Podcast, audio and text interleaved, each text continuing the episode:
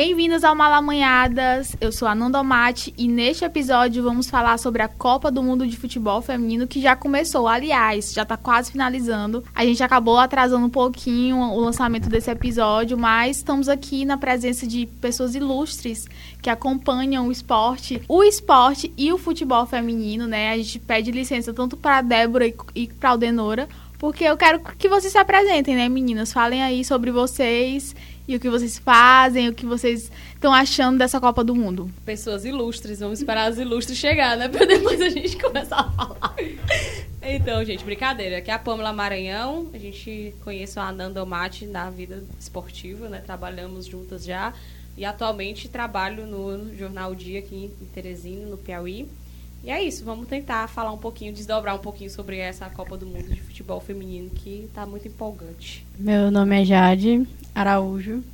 Eu tenho 27 anos e eu trabalho no portal sempre. Trabalho no portal AZ com o esporte também, né? E a gente está aqui para falar um pouco mais especificamente do Brasil, né? Que é a nossa torcida toda está voltada para elas. Vocês estão achando essa Copa, a Copa mesmo da visibilidade, como está sendo dito, por conta das transmissões de, de canais abertos e também pela, pela as informações que estão sendo passadas, porque diferente das outras Copas, parece que há uma mal mobilidade, não só de mídias, é, das grandes mídias, como das mídias alternativas também. O que, que vocês estão achando dessa visibilidade? Se vocês, dentro desse, dessa rotina louca de trabalho, vocês estão conseguindo mesmo é, se manter informadas por conta dessas mídias? Eu não, eu não acompanhava muito futebol feminino, a gente começou a acompanhar a partir do, do Campeonato Brasileiro, né? Que o Tiradentes começou a participar e a gente começou a conhecer mais os times. Eu acho que o, o brasileiro foi um passo muito importante, né, para esse crescimento do futebol feminino. E tanto é que o que eu tenho de memória do futebol feminino é muito pouco. É, são flashes assim de jogos contra os Estados Unidos. Sim, lembro da Marta, claro, porque enfim. Mas é, você puxar na memória o que, que você lembra da seleção masculina é bem maior do que você lembra da seleção feminina, porque não era, não tinha essa transmissão, não tinha esse impacto todo. E hoje não, hoje eu sei que daqui a alguns anos eu vou conseguir lembrar mais do que eu vivi essa Copa de agora do que das outras que já passaram, né? Que a gente pouco acompanhou, pouco viu falar nas outras mídias, né? É, eu acredito que dá pra gente destacar pelo menos uns três pontos que são responsáveis diretos por essa questão da, da gente hoje estar tá falando tanto e estar tá ouvindo discutir tanto a, a Copa do Mundo de Futebol Feminino. Além das transmissões, a gente, claro, tem que dar os créditos à Globo, que o fato dela ter entrado dá uma impulsão muito grande. Além dela, várias outras plataformas, né, através de transmissão online, muitos grandes veículos, né, que têm muita credibilidade, abraçaram o futebol feminino. E eu digo não somente a Copa em si, mas antes da Copa já existiam campanhas, já existiam matérias muito opinativas falando sobre essa necessidade de um pouco mais de visibilidade, de igualdade, trazendo, levantando um pouco mais essas discussões e querendo ou não isso, até quem não quer acaba tendo que escutar, né? Porque quando o assunto fica muito recorrente. E essa questão também do futebol feminino no sentido de Brasil. É, a, a, desde o ano passado tem o Campeonato Brasileiro Série A2 e é uma competição que foi muito importante para alavancar é, esse futebol feminino aqui dentro do Brasil e para fazer com que as pessoas se acostumassem um pouco mais a assistir, a acompanhar o futebol feminino, né? Essa nova regra FIFA que obrigou que os clubes de Série A tivessem um time é, dentro do, do, futebol feminino, deu uma guinada muito bacana e eu acredito que isso de hoje, já que está com pouco tempo, só tem dois anos, já está repercutindo nessa Copa de 2019 e na Copa de 2022, de 2022 a gente vai ver muito mais impacto, eu acredito que por é, essa decisão de, de ter mais clubes disputando, mais clubes trabalhando com o futebol feminino aqui no Brasil. Tem um lance da Band também, né? Que é a que tá transmitindo todos os jogos, assim, entre aspas, porque acaba que não transmite todos os jogos como a gente vê na Copa do Mundo. A Globo transmite a Copa do Mundo masculina. A Globo, a Globo transmitindo todos os jogos, todos os horários, né? Certinho. Nessa primeira fase, por mais que é, sejam menos, menos equipes, né? Mas ela não tem essa transmissão contínua, por exemplo, horários de é, uma hora da tarde, quatro horas da tarde e o outro horário pela manhã, não se vê essa continuidade, né? Eles pegam alguns jogos, mas pelo menos está sendo mais do que o da Globo, que está transmitindo só os jogos do, da seleção brasileira, né? Eu acho que e também esse, esse trio que a gente tem agora, né, da Cristiane, da Marta e da Formiga, elas têm um papel muito importante, não só no como exemplo, né? Eu acho que elas também cresceram muito nos últimos anos porque elas perceberam que elas podem lutar por tudo que elas tiveram, sabe? Por todas as coisas que elas passaram, que antes elas achavam que não tinham voz, que não podiam é, bater de frente, hoje elas se colocam à frente, são símbolos, são mulheres que botam é, o rosto e dizem é, a gente quer igualdade, a gente quer que tudo que tudo seja melhor pra gente e não só pra gente em si, mas pra geração que vem, né? Então eu acho que essa Copa também é muito disso, de todas as atletas se botarem à frente, né? As mais velhas se botarem à frente e exigirem coisas melhores para o futebol feminino a nível mundial também, né? Eu acho que é uma questão de representatividade mesmo, que talvez a gente não ouviu falar tanto nesses últimos anos. É, e tem, e tem outra coisa também, né, gente? A, a gente tem o quê? Quantos anos de Copa masculino comparado com a Copa feminina, né? Tipo, é, foi em 91 a primeira Copa, são sete edições, né? Então, tipo, é um, é um pouco, é um período muito curto para um período que antes nem se pensava tanto em futebol feminino, tipo, teve um período que nem se jogava futebol feminino, né? Era uma coisa, um esporte só masculino. E você vê, é pouco tempo, é pouquíssimo tempo, assim, tipo, eu tenho 25 anos. É, vocês também têm a mesma faixa etária, vamos dizer assim. Então a gente meio que vive, nasceu vivendo esse caminho, esse começo de uma Copa do Mundo, né? Então também tem muito disso, de que é, as coisas estão sendo conquistadas ao, aos poucos. É claro que, tipo, não é suficiente, não é suficiente pelo, pela quantidade de, de talentos que se é revelado e, pela, e, e também pela questão é, é, da força da mulher dentro do futebol, né? Não é, não se é tão totalmente, não se é reconhecido. Mas tem muito disso também, né? De ser é, uma coisa muito recente e que o crescimento está sendo mesmo aos poucos. Além de ser recente, tem o fato de que não é uma coisa ininterrupta, né? Porque, assim, vários países, nesses últimos 30 anos que a gente tem desde a primeira edição, é, em vários países as mulheres jogavam futebol e depois foram proibidas. Como é o caso da própria Tailândia, que recentemente foi goleada Aí acabou chamando muita atenção sobre essa desigualdade das equipes, mas se a gente for buscar histórico, tem. As únicas, a única seleção que eu acredito, as únicas que ainda tem um, um pouquinho mais de, vamos botar entre aspas, privilégios nesse sentido, é a própria seleção dos Estados Unidos, Austrália, Noruega, que lá é, existe uma desigualdade muito menor, né, até pela cultura dos países. Educação. Si, exatamente. Então, assim, as mulheres têm acesso a, oportunidade de jogar futebol desde muito novas, dentro da escola. É uma opção de esporte, de lazer, não é, não é um, uma monstruosidade você chegar e dizer que quer jogar bola, jogar futebol. É muito comum lá. Então, assim, querendo ou não, isso faz muita diferença porque. É, é, além desse período curto até de competições, de uma competição oficial como a Copa do Mundo, tem a questão de que não teve a continuidade, né? Talvez agora pode ser que exista essa continuidade. Então, sem mais delongas, a gente vai falar mesmo do que interessa, do que acaba interessando pra gente, para nós brasileiras, que é a seleção brasileira, né? A gente já tá aí finalizando essa, esses jogos do grupo C, justamente porque já passou a segunda rodada, vamos para a terceira rodada. Temos Jamaica e Austrália, esse confronto que vai acontecer na terça-feira, às quatro da tarde, horário de Brasília. E temos também Itália e Brasil no mesmo horário, às, quatro horas né, da tarde, do dia 18, na terça-feira. Então, meninas, primeiro assim, eu quero saber o que vocês estão achando dessa seleção brasileira. É, desde o primeiro momento da sua convocação, né? A gente teve a questão das, dos cortes, das lesões, de gente de última hora que foi cortado porque estava lesionado. É, queria primeiro que vocês falassem um pouquinho do que foi essa, essa montagem da seleção brasileira para ir para a Copa. Bom, é, esse processo foi meio traumático para a gente, principalmente, né? Porque o primeiro corte foi o da Adriana, que foi muito ruim, porque era, ia ser a primeira piauiense né, na seleção, e a gente teve esse corte, e para ela foi infinitas vezes pior, né? E depois teve a. Eu lembro da Érica, não lembro da terceira que foi cortada, mas eu lembro da Érica, que era para ser zagueira titular dessa seleção, né? Com certeza, porque a Érica tá numa fase muito boa, muito boa no Corinthians junto com a Adriana. Então, assim, é, a gente começou a sofrer quando. Na verdade, a gente não começou a sofrer nos corres, a gente começou a sofrer quando o Vadão entrou, né? Porque. Eita, o que polêmica. é o Vadão? Quem é Vadão? para começar, ninguém o cara só conseguiu ser visto quando foi trend topics do Twitter, porque ele foi muito ele não soube fazer nada no jogo contra a Austrália. Então, assim, fica difícil. Eu, eu quando eu vou assistir o jogo, antes do jogo da Austrália, eu, eu tava com muito medo de, sei lá, delas perderem como aconteceu, né? Mas, assim, é muito mais fácil você confiar no coletivo do Brasil, que deu para ver no primeiro tempo, que é um coletivo, assim, gigante, que dá para bater qualquer seleção. Mas não dá para confiar no comando, que é uma coisa que se precisa ter, entendeu? Um comando técnico, e isso não existe, entendeu? Não existe tática, não existe. É só. É, eu lembro que eu li uma entrevista da Cristiana, ela falando que, pensando nessa coisa também de desenvolvimento, ela falou que não teve base.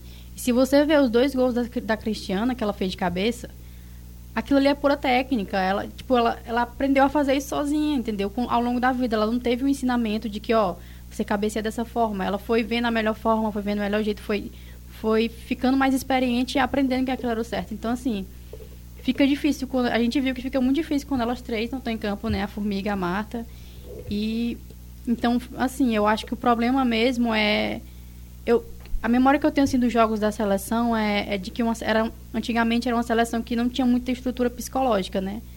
E eu acho que isso, isso nunca foi curado. A gente ainda tem isso hoje, porque as meninas novas que entraram, entraram muito ansiosas. O que é normal, porque se você não tem alguém ali no, no comando técnico para te acalmar, para te dar um, um, direcionamento, você. Enfim, você fica perdido, não tem como, entendeu? Então, eu acho que o, problema começa daí. É, os cortes foram foram muito lamentáveis, mas é, o comando, continuar com esse comando eu acho que é pior ainda. É isso mesmo, né? Eu, eu acho que com relação à, à, formação, aos nomes em si, até os cortes, né? Claro que se a atleta era a primeira opção, é porque teoricamente era, ela é melhor do que a segunda opção. Mas eu acho que no sentido de, de qualidade, a seleção brasileira tem, vou dizer que sobra, mas tem um conjunto suficiente para brigar entre as principais seleções dentro da, da Copa pelo título. O que realmente falta, eu acho que é essa questão do comando, né? Infelizmente, é, é inquestionável a gente, ou é, é impossível a gente não questionar o comando do Vadão, até pelo fato, pela forma como a seleção chegou na Copa, uma seleção que chegou com nove derrotas, né?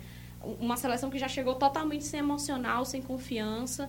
Ele é um cara que insiste em algumas repetições de substituições que eu não consigo entender né? Como a, o ponto que a Jade acabou destacando sobre a Cristiane, que ela falou no final da, da, da do, do, jogo contra a Austrália, que, que, que não, não era aceitável a seleção brasileira perder de virada um jogo que estava ganhando por 2 a 0 que elas estavam tendo todo o controle. Aí as meninas que entraram sentiram um pouco, não encaixou. Ele tem opções como a própria Andressinha, que é um, uma meia de criação, que tem as características muito parecidas com a própria Marta, claro, dentro das, das proporções, porque Marta é Marta. E ela é uma menina que não tem opção, ela não, ela não tem é, oportunidade dentro da seleção, quase nunca, entendeu? Então, assim, é, é muito complicado é, entender algumas das substituições dele. Ele insiste muito em colocar as mesmas meninas que são bem menos experientes e que com certeza iam sentir o fato de entrar numa partida contra a Austrália, que era franca favorita, a gente tem que dizer isso. A seleção brasileira estava ganhando, estava fazendo a parte dela, mas o favoritismo nessa partida era da Austrália. Então, é, a, a, é muito complicado a gente questionar esse comando Vadão, e até mesmo porque ele é muito omisso. Você tira pelas próprias entrevistas, ele é um cara muito conformado com o perder. Não sei se pelo fato de que perdeu muito no, na, na frente do comando da seleção, é, é, esse lance é de nove vitórias ou nove derrotas antes da Copa do Mundo foi uma coisa que, tipo, assustou Bizarra. muito, né? Pensa isso no masculino. Antes de terminar o terceiro ou quarto jogo, o Tite já tinha rodado. É porque realmente existe uma omissão, um conformismo. Ah, deixa aí, deixa ele ficando aí é um cara que você percebe que não tem poder de comando, não consegue incentivar, não consegue motivar os atletas. E o principal, ele realmente não tem é conhecimento para estar tá no cargo. A gente não está falando isso só pelo fato de ser um homem que está comandando uma seleção feminina de futebol, porque tem muitas seleções que são comandadas por homens e têm resultados expressivos. A questão é que o trabalho do cara é ridículo. A verdade é essa. Por isso que é tão complicado. E uma das provas é própria, as próprias coletivas. Ele sempre destaca: ah, cometemos um erro, é, falhamos no que não poderíamos falhar, aquele discurso muito automático. Aí você percebe a chateação, a indignação das atletas que estavam em, campos, em campo, que tinham consciência, que tinham como sair daquele jogo contra a, contra a Austrália com uma vitória, com uma vitória até que poderia dar uma confiança diferente, um gás diferente, vencer uma seleção que está brigando pelo próprio título.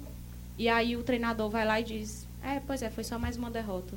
Tipo, não dá para analisar dessa forma. E é isso, né? A gente tem esses dois parâmetros já, com esses dois jogos da seleção brasileira. Particularmente o primeiro jogo foi um bom jogo, apesar de perder muito gol, teve muito gol perdido. Até o próprio Vadão falou no final do jogo, né? O Mas que é um milagre. É, porque ele, tipo, celebrou a vitória, claro, né? 3 a 0 começando um, um, uma vitória na Copa, apesar de ser da seleção da Jamaica, que é estreante na Copa do Mundo. Mas ele acabou também puxando um pouquinho para esse lado, né? Que a seleção pecou muito porque não conseguiu finalizar muito bem. Se, se tivesse. Errou muitos gols, muitos, muito, muitas finalizações. Se tivesse acertado, teria um placar bem maior e bem mais importante, já que a gente fazendo os cálculos mais, mais tarde, né? É, vai, era, seria necessário para essa seleção é necessário, mas enfim, o que, é que vocês acharam da seleção nessas duas apresentações? Como é que vocês viram? As análises no geral também e também individuais, né? Porque a gente também, apesar do coletivo, que também foi uma coisa importante para esses, jo esses jogos, a gente viu muitos talentos individuais, né? A própria Cristiane, a própria Debinha, essa, essa galera que, tipo, se, se destacou mais dentro de campo, né? É, eu acho que a Debinha vem sendo uma das melhores jogadoras do Brasil nos dois jogos, porque ela tem muito tá usando muito drible, muita velocidade, o que é o que está deixando o Brasil pronto para fazer os gols, né? E ela, eu para mim ela andou, junto com a Cristiane, né, que está em melhor condição nessa Copa do Mundo, que está sendo um destaque realmente. A Ludmilla, eu eu não eu confesso que não conheço muito o, o trabalho dela, mas eu acredito que o grande problema dela nessa Copa tem sido a ansiedade. Porque você percebe que no, no último passe, na hora de definir, ela meio que ela é muito rápida, né? É, ela, ela... ela, é muito rápida. Então, assim, ela tem, ela tem essa explosão, ela tem essa capacidade, mas ela tá pecando ali na, nessa questão da ansiedade. O que é normal, né? Porque ela é nova e Copa do Mundo, assim, é, é complicado. Mas eu acho que ela, ela talvez não seja, assim, para entrar no segundo tempo. Se o Brasil precisar de resultado, como foi que aconteceu com a Austrália. O Brasil saiu de campo com 2 a 1 um, e assustado, assim precisava de alguém mais experiente, entendeu? Mais, mais determinado a, a segurar aquele jogo, a entender que tipo de jogo que a Austrália estava fazendo, porque a Austrália não fez nada. Só jogou bola na área e vamos pegar elas no susto, assim. Tanto é que depois de, de, de fazer 3 a 2 elas pararam. Pararam de atacar, pararam, ficaram segurando bola. Enfim, não, não teve assim um, um, jogo, foi mais na, na. Vamos jogar a bola para a área as meninas não são tão altas e elas podem estar assustadas porque a gente saiu de campo com 2 a 1 um, então vamos lá, a gente não tem mais Marta, não tem mais Formiga, depois perdeu a Cristiane no, no, segundo tempo. E assim, eu acho que dentro desse grupo a Itália é muito mais time do que, do que a Austrália, muito mais. E eu acho que vai ser um jogo muito mais difícil porque a Itália tem um, um coletivo muito melhor. E, e presenças individuais também. Então, assim, a Itália é a grande favorita, claro, dentro desse grupo. E o Brasil vai, vai enfrentar um jogo muito complicado, acho que muito maior do que da Austrália, que, que não, não acredito que seja uma seleção assim tão para se amedrontar. Eu acredito que a Itália realmente vai ser a grande pedreira do, da vida do Brasil nessa Copa até agora. É, esse, esse jogo contra a Austrália, o fato de ter tomado aquele gol no finalzinho do primeiro tempo, foi tipo assim, elas acharam que o jogo já tinha acabado o primeiro tempo, sabe, que já estava no descanso. Foi um, um, um, apagão geral ali, um, um deslize que acabou cobrando, sobra, cobrando, pagando caro, né? Elas acabaram pagando muito caro, porque o que a gente pode perceber é que elas voltaram realmente com aquela sensação como se tivesse empatado o jogo ou como se já estivesse perdendo, apesar de que a seleção brasileira ainda estava à frente no placar. O emocional da partida ficou todo com, a, com as australianas. E aí começou a acontecer o que aconteceu com a seleção brasileira durante toda a fase eliminatória, que foi os erros de posicionamento. O primeiro gol, que foi o gol do 2 a 1 em si, foi um gol ridículo, horroroso. Porque você percebe a quantidade de falhas. A própria Mônica, que depois acabou dando o terceiro gol, né, da, da a virada da, da seleção australiana, posicionada errado. E é como a Jade acabou destacando. É, as nossas zagueiras não são tão altas. A estatura do brasileiro, na verdade, ela não é tão grande. Então, quando vai enfrentar essas outras seleções, acaba sentindo muito. Então, se você não tem a vantagem, se você não está bem posicionada, acaba acontecendo o que aconteceu. E a maioria dos erros da seleção brasileira foram de posicionamento. As outras oportunidades que a seleção australiana teve foram em contra-ataques e também na hora, e também por questão de erros na defesa. Né? Defensivamente, elas estavam mal, mal postadas, a lateral não tinha voltado, a volante é, ficou trocando bola ali no, no, local onde não existe você ficar trocando bola, e você dá oportunidade para o adversário. São situações bem amadoras, bem juvenis, que você percebe que é, no caso delas tem mais a ver com um pouco do nervosismo. Da outra equipe está dominando a partida e aí elas sentem muito. E a ausência da Marta e da Formiga em campo, e depois, com o decorrer do jogo, a própria Cristiane, que são as lideranças, que são as pessoas que ficam dando aquele comando, observando, ó, oh, fulana desce, fulana tem que subir e tal, porque você percebe muito elas conversando, gesticulando o jogo todo, acabou que somou uma coisa a outra e acabou prejudicando todo o coletivo da seleção brasileira, principalmente no segundo tempo daquele jogo que, tipo assim, voltou outra seleção no segundo tempo. Parecia outro time. É, mas a gente, a, o pessoal fala muito também disso, né? Que se não tiver Marta, Cristiana e Formiga, como é que vai ser daqui a alguns anos? É só tirar o técnico e botar outro. Porque se, se dentro de campo você tem jogadores que, que dão esse comando e você não vai ter mais, você tem que ter alguém fora de campo para passar essa segurança. Não, não adianta. Não adianta só jogar as meninas ali dentro e dizer, ah, vocês são boas individualmente e se vira.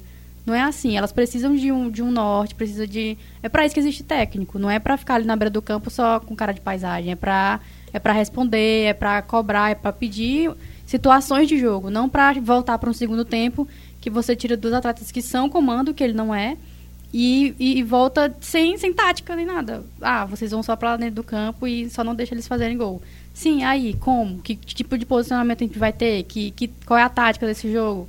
Tipo, porque o primeiro tempo foi muito bom e o segundo tempo precisava de uma outra forma de jogar, porque, enfim, era, era óbvio que a Austrália ia vir para cima e era óbvio que eles iam jogar a bola na área, que é o forte delas, que é o forte da seleção da Austrália. Então, será que nem assistir os jogos das outras seleções ele não assiste, que ele vai enfrentar? enfrentar? Tipo, é, são coisas assim que, enfim, comando.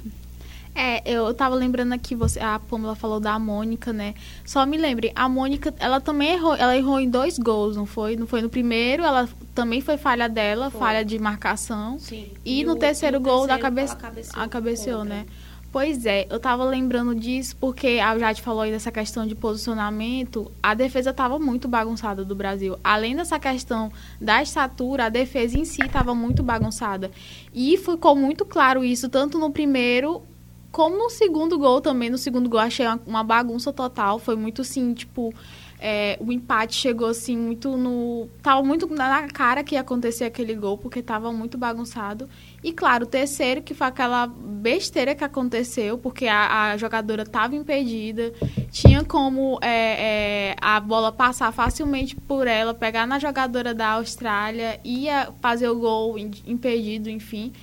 Mas assim, também tem muito disso, né? Como a Jade falou, esse, essa falta de, de, de, posicionamento dentro de campo, de organização, que a gente percebe claramente que isso não, não, não parte das jogadoras em si, né? Porque tem que ter um, um, um o técnico para estar tá formando essa equipe, para estar tá fazendo um esquema tático que preste, né? Que funcione. Porque esse, que esse, esse esquema que a seleção jogou contra a Austrália é como se não tivesse esquema nenhum, tava uma bagunça total.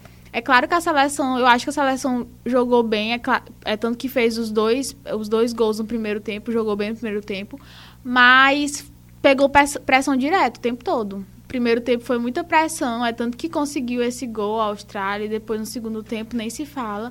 Mas você via que a seleção estava pegando pressão porque não tá, tava bagunçado, né? A defesa estava totalmente bagunçada. É, tem isso, é, isso aí é, é nítido. E é um problema que é só você analisar os últimos anos, né? Tipo assim, é um problema que a, a, maior prova são os números, a quantidade de gols sofridos, a forma como elas chegaram na, é, até a, a, Copa do Mundo, pelo fato de a, as eliminatórias foram muito emocionalmente desgastantes, né? E muito teve a ver com esse setor defensivo que não conseguiu se organizar. Porque além dele não trocar peças, porque o treinador também tem que ter essa percepção.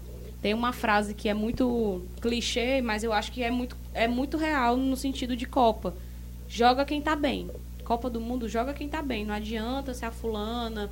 Ah, porque em 2016 e 2017 ela me ajudou muito. Pois é, mas agora em 2019 ela não está bem emocionalmente, psicologicamente, não está conseguindo render dentro de campo. Então, você, você como treinador, a sua função é essa, é você ser a pessoa que tem essa percepção, entendeu? Então, no caso do, do Vadan, eu acho que nem isso ele tem. Ele, ele botou a Daiane, que inclusive é uma zagueira que passou pelo Tiradentes em 2015, é uma menina muito nova, que despontou muito rápido. Até alguns anos atrás, ela estava treinando bem no campo do Cefap. Hoje em dia, ela está jogando fora do país, já está com dois, três anos de contrato.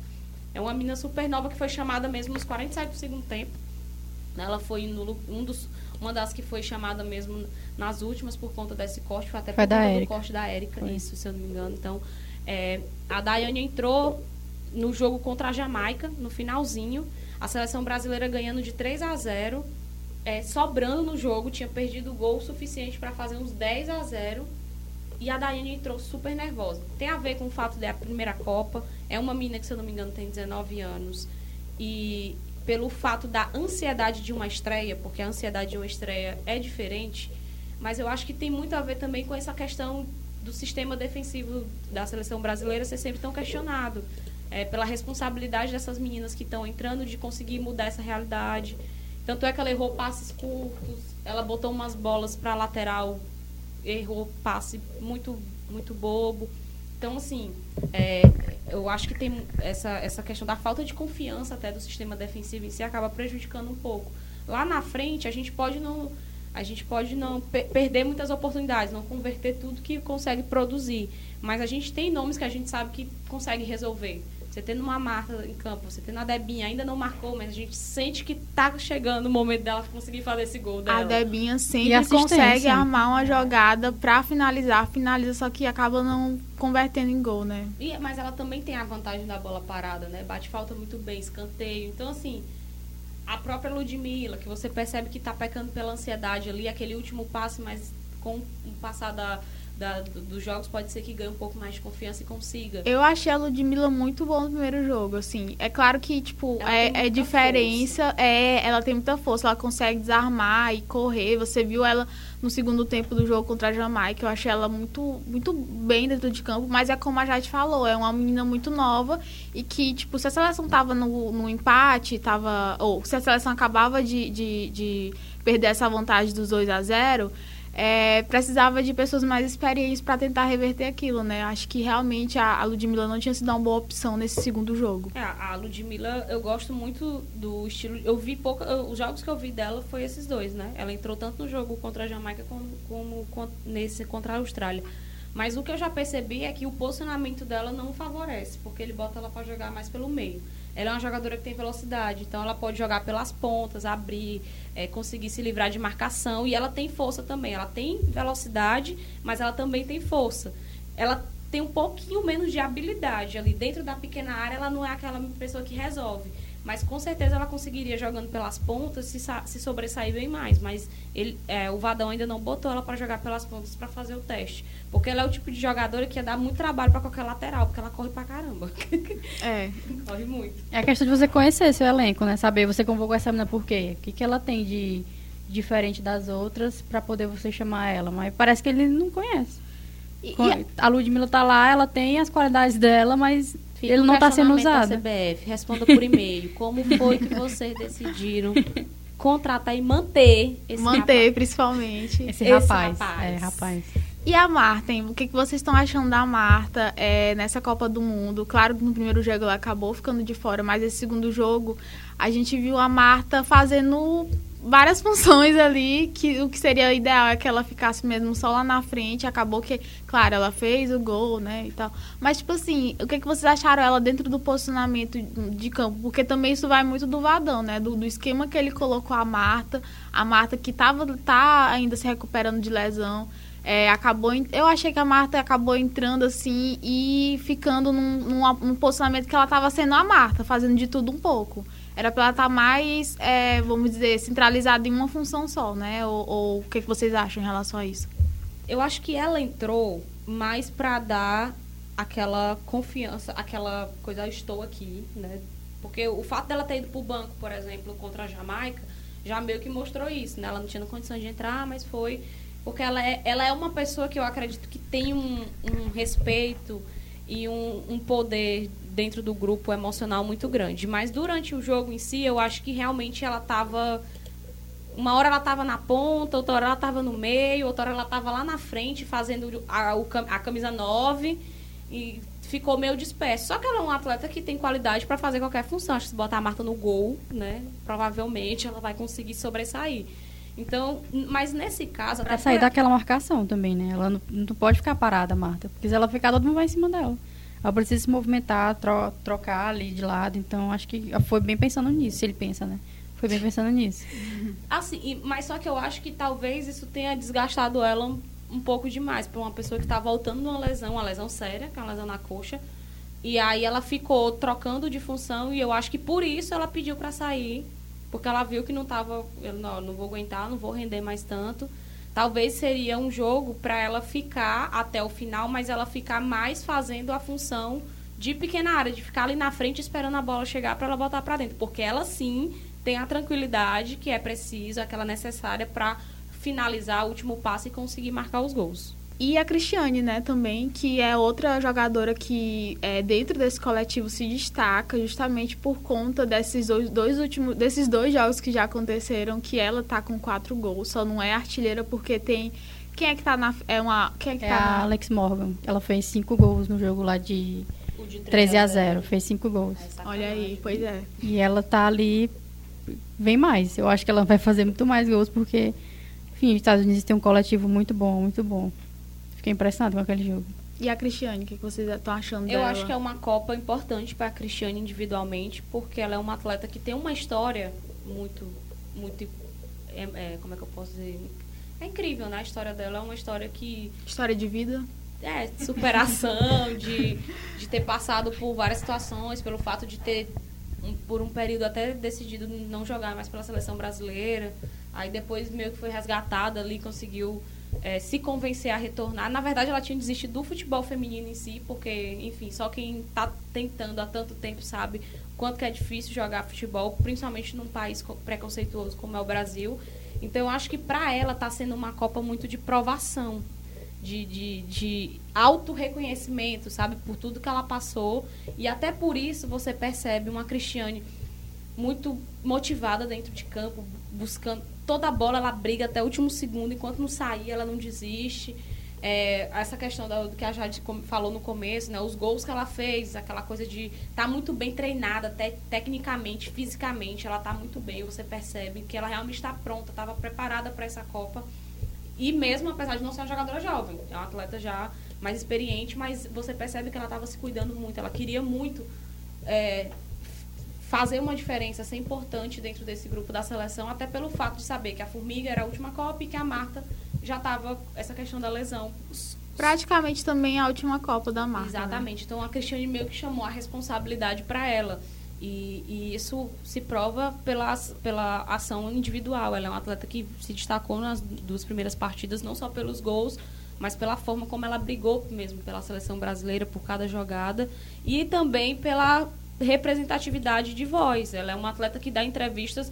Você percebia o quanto ela estava com raiva do fato de ter perdido a porra do jogo.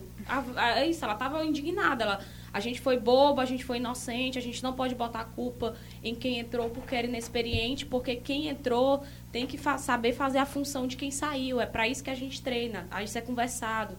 As meninas sentiram, não era para sentir tipo assim, você percebia que ela é como se você tivesse deixado escapar uma coisa que estava ali já praticamente na sua mão. E, e esse discurso é muito de uma pessoa que está engajada, que está buscando realmente fazer uma diferença, chegar, brigar por, por esse título, porque eu acredito que é o grande objetivo dessas meninas, com certeza.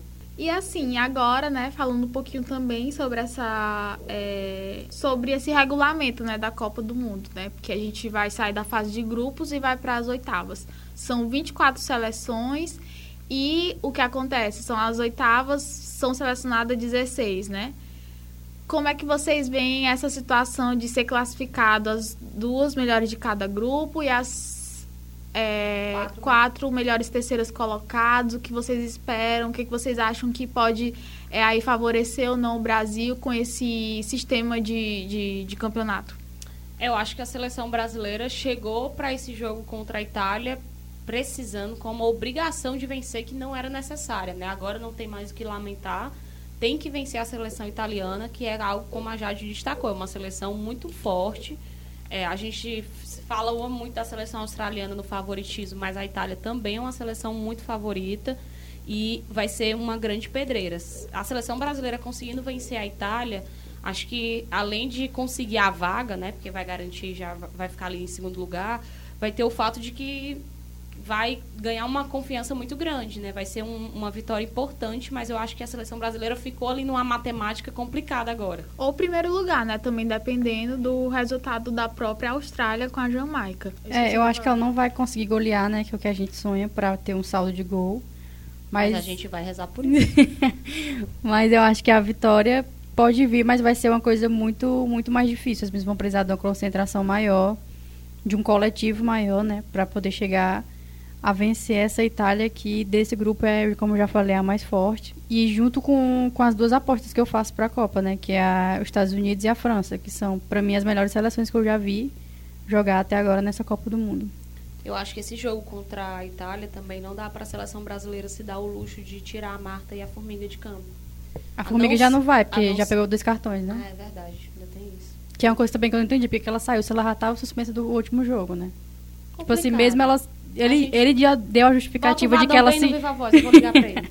ele deu a justificativa de que ela sentiu, mas assim. Ele disse que elas pediram pra, pra sair. Nenhuma delas disse isso na coletiva. Só que também não disseram o que ele disse. Uhum. Acho que pra não criar um, um atrito.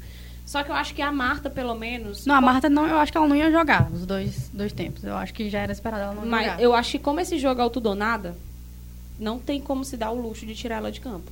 Assim como a Cristiane, eu acho que também não tem por que tirar de campo, entendeu? no último jogo foi porque ela sentiu. É, de... no último jogo ela, ela pediu pra sair. Foi, foi na jogada lá, ela sentiu. Acho que foi o pé, não, não sei.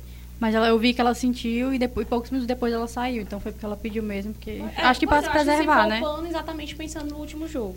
Assim, o grupo do Brasil em si é um dos mais difíceis, né? Tipo, é, é um dos mais difíceis, porque tem a seleção brasileira que, por mais que não tenha é, conquistado é, um título de Copa do Mundo, é uma seleção, vamos dizer assim, de tradição, entre aspas, é uma seleção que tem a melhor do mundo em campo, que tem jogadoras de calibre tão tem qual a melhor, a melhor do, do, mundo, mundo. E tem a artilheira de Copas do Mundo. Exatamente. E também a jogadora que mais vezes jogou em Copa do Mundo. Então, tipo, esse uh. trio aí, barra pesada, faz a seleção ser a seleção que é, ser uma seleção que, que é forte e que e respeitada. e respeitada, né? E fora também que a seleção já foi vice-campeã mundial, então no da de Copa do Mundo. Então é uma, uma... Então o justo é passar as três, né? Vamos lá, vamos todo mundo engajado Vocês acham é, que se o Brasil ganhar, ele consegue ficar com seis, se o Brasil ganhar, ele consegue ficar com seis pontos. E eu acho que com seis pontos dá para passar as três. Porque tem, tem grupo que, assim, né? Analisando um pouco geral, até porque a gente está esperando ainda esses últimos jogos, né, esses últimos jogos da terceira rodada. Tem grupo que ainda já dá para desenhar um pouco do que seria essas oitavas de final. Vocês querem arriscar, assim, pelo menos as duas de cada grupo que podem passar ou, ou não, não, se arriscam? Eu acho que não. Do grupo, grupo A, A. França e a Noruega. Certeza. Mesmo a Nigéria tendo tendo marcado os primeiros três pontos aí, mas eu acho que não tem como elas vencerem agora o próximo jogo. Acompanha o promotor.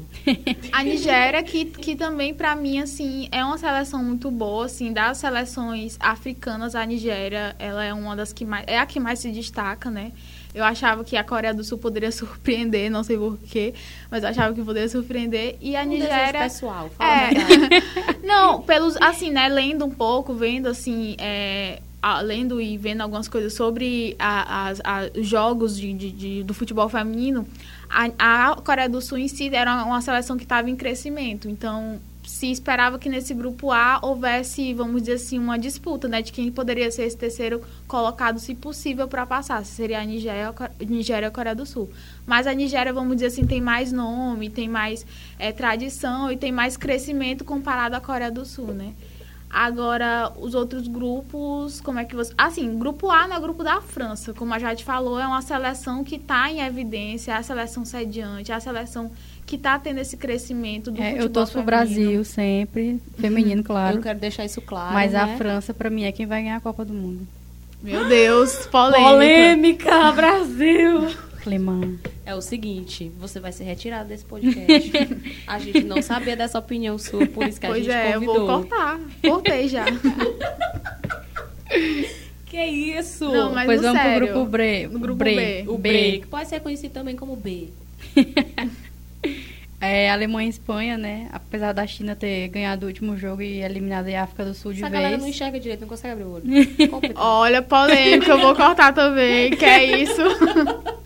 Eu tô chocada aqui. É, a China acho que não vai conseguir, né? Acho que o último jogo dela é com quem? Deixa eu ver. Foi com a, já jogou com a Espanha. Vai O jogar com a jogo Alemanha. Foi com a África do Sul. acho venceu. pesado, acho que o Lima pesado. Também acho. Complicado. Grupo C. Brasil vai se classificar em primeiro. Deus, por favor, me escuta. Amém, irmãos. Nunca te pedi nada. Não, Deus não vai escutar porque tu já declarou torcida pra França. Deus já tá sabendo pra quem tu Mas quer. ele sabe que o meu coração é de muitos. É brasileiro. eu sou brasileira. Olha, amor. Por amor. Olha, amor. Brincadeira tá em bem. É, grupo D, vamos lá. Tem. Eu acho esse, o grupo D, assim. Ah, é preguiça do grupo É, é um Deus. dos grupos mais fracos, né? Vamos- Chatíssimo, que é Inglaterra, Japão, Argentina e Escócia. A Escócia já era, né? Perdeu a chance dela hoje contra o Japão. Conseguiu fazer um uma metade do segundo tempo muito bom, mas não conseguiu, né? Empatar com o Japão, nem virar o jogo. Então, vai ficar entre esses três mesmo. É a Inglaterra, que já está praticamente classificada, né? O Japão e a França. Grupo. É, é. E o grupo E, o grupo E, praticamente, eu acho que quem também passa é o Canadá e a Canadá e a Holanda, porque são seleções fortes Uhum, dentro do futebol sim. feminino, assim como no grupo F também, que tem os Estados Unidos e a, próxima, e a própria Suécia também, que são seleções que, comparado aos que estão no grupo, são seleções fortes e Uhum, que sim. provavelmente Chile, passam. Chile está fazendo a estreia, se eu não me engano, na Copa do Mundo. Tailândia É torcer pra essa galera que tem Não tem tradição chance, né? ganhar os três jogos. Pra que os, algum dos terceiros colocados fiquem com um posicionamento bem ruim, porque existe o risco da seleção brasileira ficar em terceiro. Então tem que ficar entre os melhores terceiros, né? Já que dos seis É, só passam do E quatro. e do F, né? E e F, eu acho que não vai ter terceiro. Eles colocado passando. Deve ser Eu acho que fora. eu acho que o que fica de fora é do grupo D, do grupo da Mas ficam Ah, dois, sim. né? Fora. É, Então, que a Argentina tá só com um ponto. Ai, meu Deus, é tão difícil fazer conta. É complicado. Assim, a- é apostar, a gente tá dando um tiro no escuro. Certeza a gente não tem como ter, né? Mas assim, dá pra fazer uma matemática, ter uma noçãozinha. O que a gente tem que. A gente tem certeza é que a seleção tem que pontuar. Nem que consiga Sim. só o empate, fique com quatro pontos, de preferência tomando um gol só. Porque assim. Ou, ou então não nenhum. Porque essa questão do saldo de gols vai fazer Sim, diferença, já que certeza. o número de vitórias vai ficar à frente para as outras duas seleções, caso elas não consigam vencer a Itália. Eu aposto que a Jamaica vai ganhar, fazer seu primeiro gol em Copa, vai fazer uns cinco logo. A Austrália vai embora. Ela recebeu porra. 1. Você não tem noção. Nunca gente. gostei Entrou da Austrália. estúdio, Nunca vou pra a Austrália nessa na minha cabeça dessa mulher. Não, assim, eu acho que esse sistema é muito fácil para as seleções. É claro que é uma Copa do Mundo, tem aquele peso, tem, tem a- a- o peso também da desigualdade, porque a gente vê seleções como os Estados Unidos enfrentando uma seleção como a própria Tailândia, né? Então, assim. é, mas, gente, vocês não acham que é muito fácil também essa, essa passar de, de fase da Copa do Mundo de- feminino? Porque, como a Pamela falou, são é, é as oitavas de final, passam 16, então só duas dos terceiros colocados ficam de fora, né? Além dos quartos colocados. Tu quer fazer uma conta mais clara? Ah, diga aí. São 24. Passam 16. Ou seja, só ficam 8 fora. Exatamente. Ou seja, em nome do Senhor Jesus Cristo, essa seleção brasileira não pode ficar no caminho agora. Muito- É, eu acho que o mais complicado é a partir das oitavas. Assim, mesmo que passe, ganhe ânimo, é a partir das oitavas que a coisa complica, porque é onde tem o confronto mata-mata, é onde tem os jogos mais decisivos. Então, assim, se passar, com fé em Deus vai passar, mas eu acho que depois é que vem o principal, a Com pedreira principal, né? Exatamente, vamos parar de falar só de Deus. Que ninguém aqui é. Ai, meu Deus do céu, de novo. Mas enfim, o grupo da seleção brasileira é um grupo mais equilibrado. Tem alguns grupos que estão muito muito fáceis, né? Tipo, tem quatro seleções muito fracas no mesmo grupo, né? Como a gente acabou comentando agora há pouco. Ou então tem alguns grupos que você percebe, ah, tá, dois, dois, duas seleções que são as fortes e duas seleções mais fracas. No grupo da seleção brasileira, além de ter a seleção brasileira, tem Itália e Austrália que com certeza vão brigar até o último segundo para conseguir se classificar. A, a, a Itália deu tá um, um passinho ali à frente, então vai ser um grupo que quem ficar se por um acaso o terceiro colocado não entrar, vai ser mais pelo fato do grupo em si, da chave em si ter sido uma chave muito mais difícil.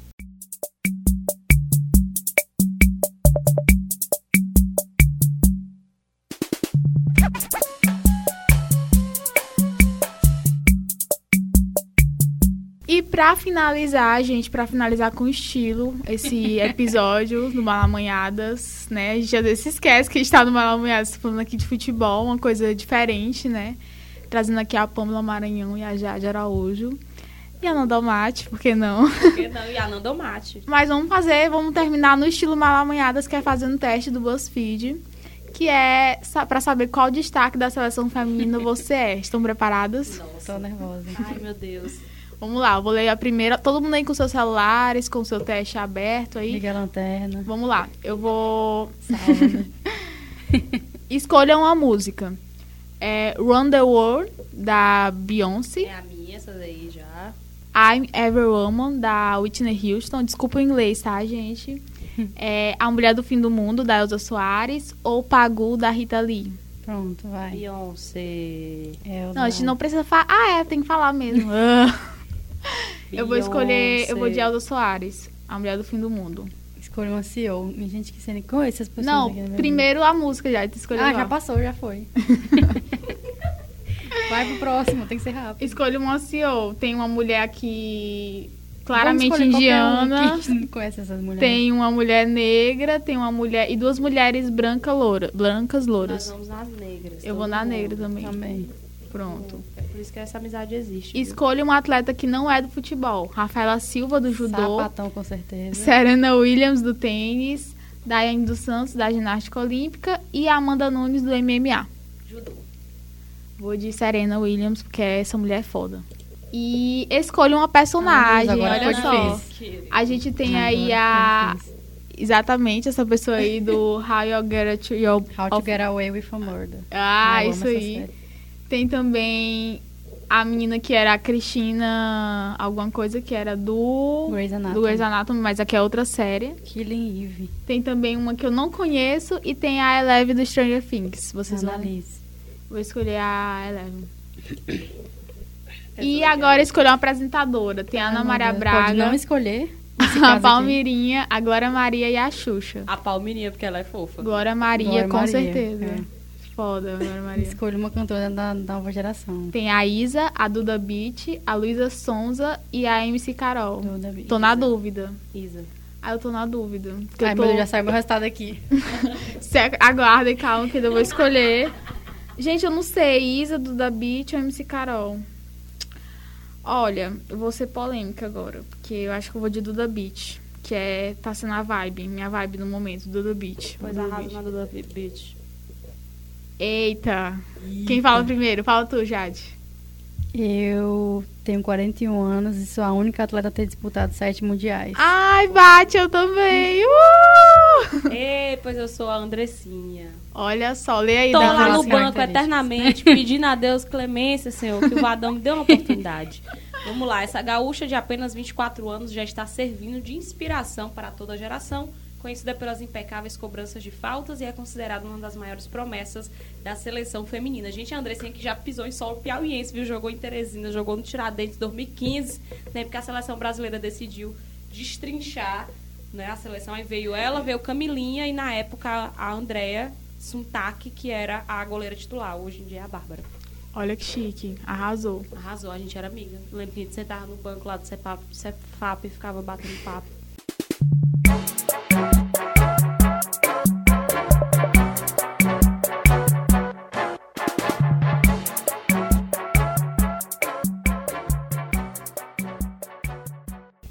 Gente, a gente tá chegando ao fim, né, desse episódio surpresa dentro da Copa do Mundo. E, Uh, é o episódio Kinder Ovo. e eu queria saber de vocês o que vocês acharam, o que vocês gostaram e o que que vocês esperam dessa Copa do Mundo, desses últimos, desses próximos dias da Copa do Mundo. Só quero fazer um pedido, você que tá aí nos ouvindo, a gente vai voltar com muito mais a oferecer, tá bom? Eu prometo. Então fica essa expectativa pro próximo episódio. Cheiro! Eu continuo apostando na França, mas eu amo o Brasil. Essa é a tua conclusão de episódio. Ela não vem mais.